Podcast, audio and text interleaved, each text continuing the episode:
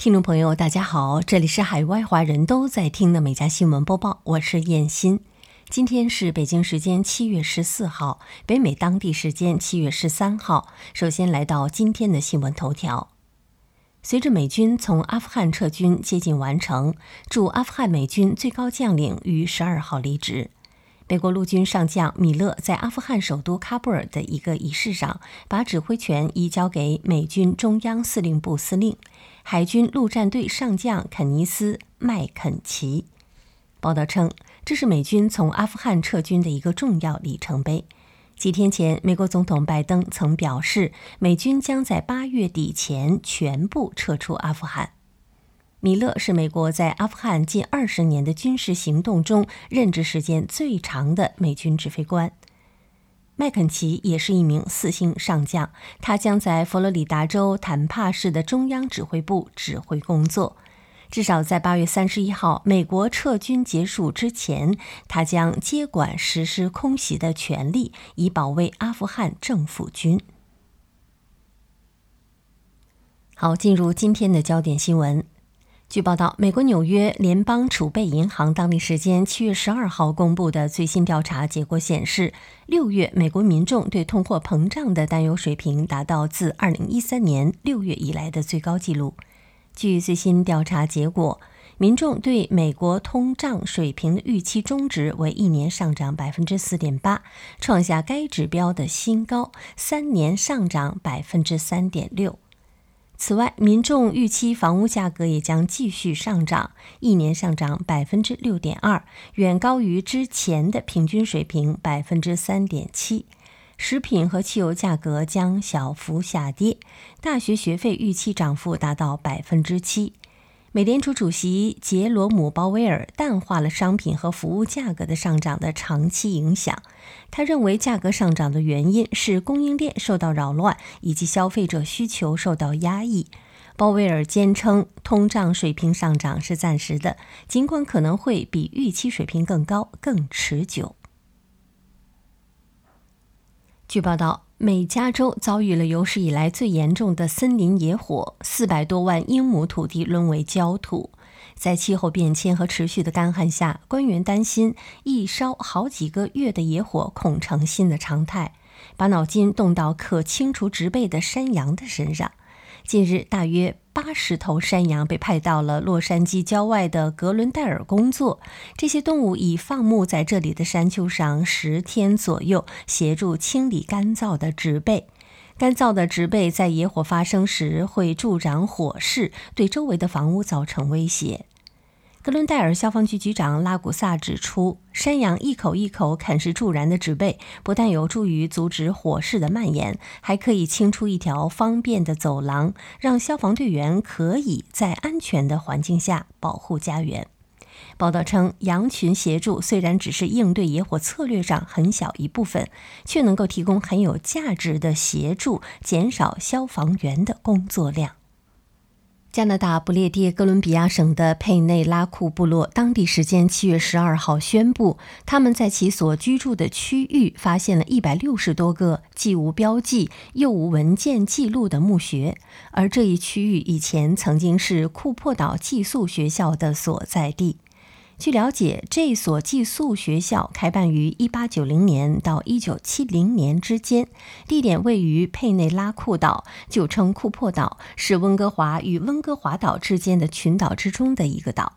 这是迄今为止加拿大境内第四所发现了大规模无标记墓穴的寄宿学校旧址。包括这一所寄宿学校在内，有三所位于不列颠哥伦比亚省境内，一所位于萨斯喀彻温省境内。据报道，在加州的一次军事训练中，一名英国士兵因为降落伞没有完全打开而撞到了屋顶，然后坠入了厨房。不过，他居然死里逃生，没有生命危险。这名伞兵。在高空低开演习中，从一万五千英尺的高空跳下，但降落伞未能在预定高度完全打开。随后，这名士兵开始失去了控制。发现这名士兵的居民罗斯马丁说：“我认为这是一个奇迹，真的，谁能在没有降落伞的情况下降落还能活下来？”这座位于洛杉矶西北约二百英里的小镇上的居民看到士兵撞进房子，随后拨打了九幺幺。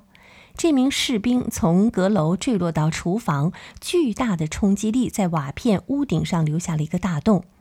这名士兵只受了轻伤，被送往医院治疗。联合国十二号在纽约总部发布的世界粮食安全和营养状况报告显示，二零二零年全球约十分之一人口面临人口的食物不足困境，其中亚洲面临粮食短缺的人口为四点一八亿，非洲二点八二亿。报告还显示，二零二零年全球有二十四亿人无法获得营养充足的食物，比上年增加近三点二亿。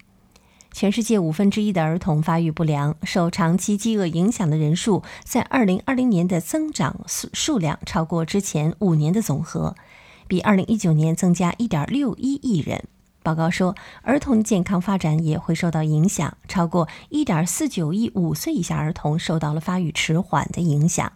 二零二零年因新冠疫情期间学校停课，有三点七亿人缺课。世界粮食计划署表示，目前仍有一点五亿青少年得不到学校的午餐。据报道，国际空间站美国宇航员梅根·麦克阿瑟十二号表示，他们将首次在太空培育辣椒。报道称，梅根·麦克阿瑟在社交媒体上说：“今天实验发动，我们首次在太空种植辣椒，这是一项艰巨的任务，因为辣椒的发芽和生长周期比较长，但它是维生素 C 的重要来源，也是调味品。”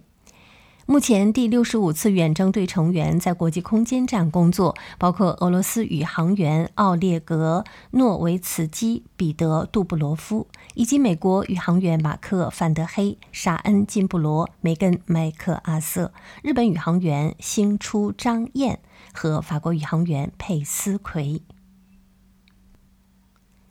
据报道，美国纽约地区近期连日暴雨，大雨过后，从纽约以北的桑迪胡克到以南的隆科市海岸上冲出了数百只注射针管。这些针管主要来自纽约市的下水管道，在大雨期间由地下管道被排入海中。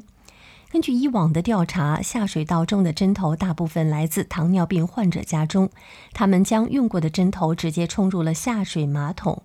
近期，由于高温的天气，许多美国家长带孩子前往海滩游玩，海滩管理人员不得不阻止这些家庭进入附近的海滩。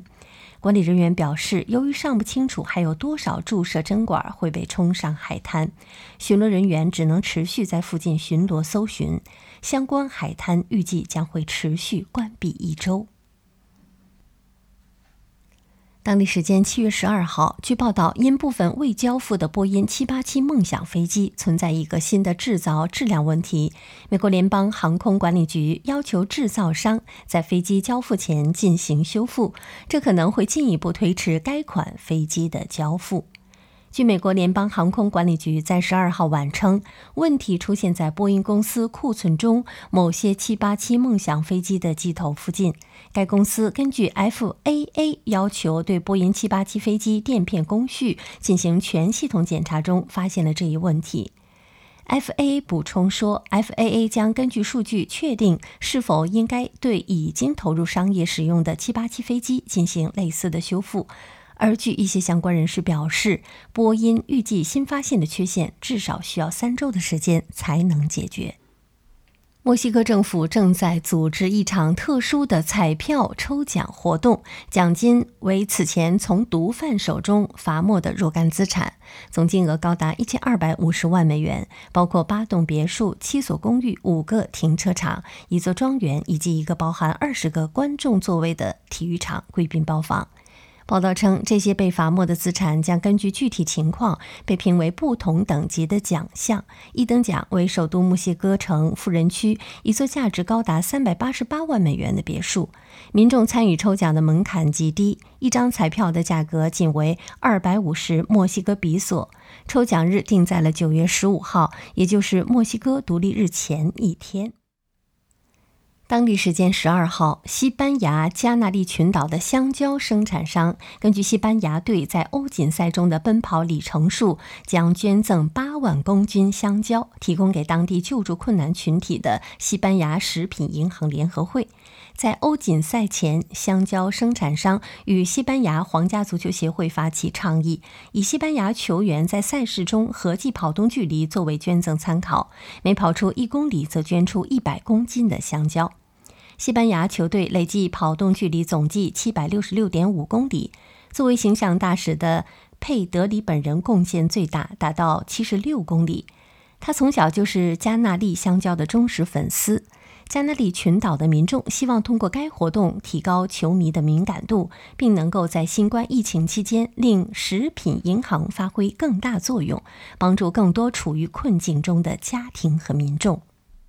据报道，一款1996年发售的《超级马里奥64》在美国拍出了一百五十六万美元的天价，成为了至今为止游戏软件卖出的最高价。十二号，美国德克萨斯州一家跨国拍卖行举行拍卖会，任天堂公司一款未拆封的游戏软件《超级马里奥64》以一百五十六万美元成交，一举超过此前的记录。此前，游戏软件《塞尔达传说》刚刚拍出八十七万美元的价格，为当时游戏软件的最高价。近年来，怀旧游戏、老旧游戏机等在收藏家中人气高涨，许多软件也以高价售出。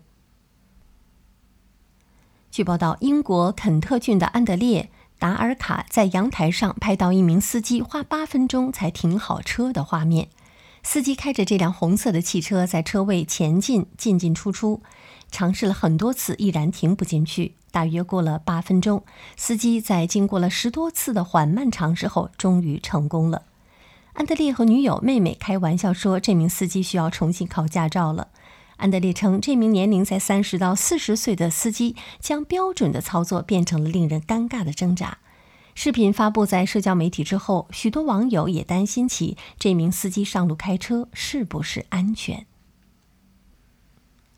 当地时间七月十二号，在美国伊利诺伊州马里萨，十三岁的塞巴斯蒂安·卡尔德隆被吸入了一个暴雨的排水道，在涵洞中被冲行八百米中获救。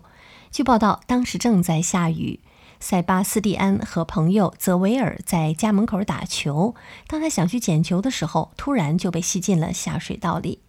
泽维尔立刻跑去告诉了塞巴斯蒂安的父母。当他的父母跑去帮忙时，已经来不及了。塞巴斯蒂安的母亲想要救他时，也差点被吸进涵洞。塞巴斯蒂安在下水道中被冲行了八百米，最终在出口被一名消防员救起。塞巴斯蒂安的身上有几处肿块和擦伤。但奇迹般的毫发无损。当地时间七月十二号，来自英国的十八岁少年特拉维斯·卢德洛成功在荷兰着陆，成为最年轻的独自环游世界的飞行员。据报道，特拉维斯五月二十九号从荷兰特赫出发，途经十三个国家：荷兰、波兰、俄罗斯、美国、加拿大、格陵兰岛、冰岛、英国、爱尔兰、西班牙、摩洛哥、法国和比利时，总飞行里程达到了两万五千英里，历时四十四天，创造了这项新的吉尼斯世界纪录。近日，美国犹他州为了补充湖泊里的鱼类数量，野生动物资源部门用飞机给约两百个湖泊空投了鳟鱼苗。野生动物资源部门上周五公布的视频显示，飞机往犹他州约两百个高海拔的湖泊里补充鱼类，一次可以空投三点五万条三英寸以下的鳟鱼苗。